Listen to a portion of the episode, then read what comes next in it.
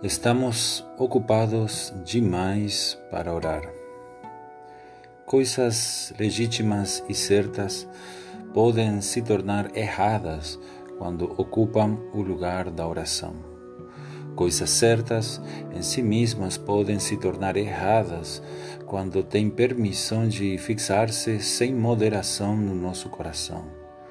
Não se trata apenas de coisas pecaminosas que prejudicam a oração. Não se trata apenas de coisas questionáveis contra as quais devemos nos guardar, mas sim de coisas que são certas em seu devido momento, mas que recebem permissão de desviar a oração e fechar a porta do quarto de oração, geralmente com o argumento confortante de que estamos ocupados demais para orar.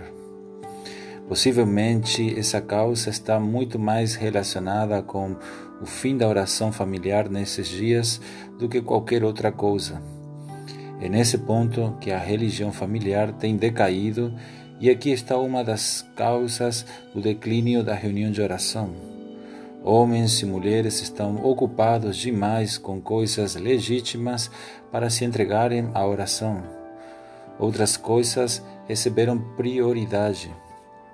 A oração foi deixada de lado ou se tornou secundária. Os negócios vêm em primeiro lugar. E isso não quer sempre dizer que a oração está em segundo lugar, mas que a oração é completamente abandonada. Os apóstolos dirigiram-se diretamente a esse ponto e determinaram que nem mesmo os negócios da igreja deveriam afetar seus hábitos de oração. A oração deveria vir em primeiro lugar.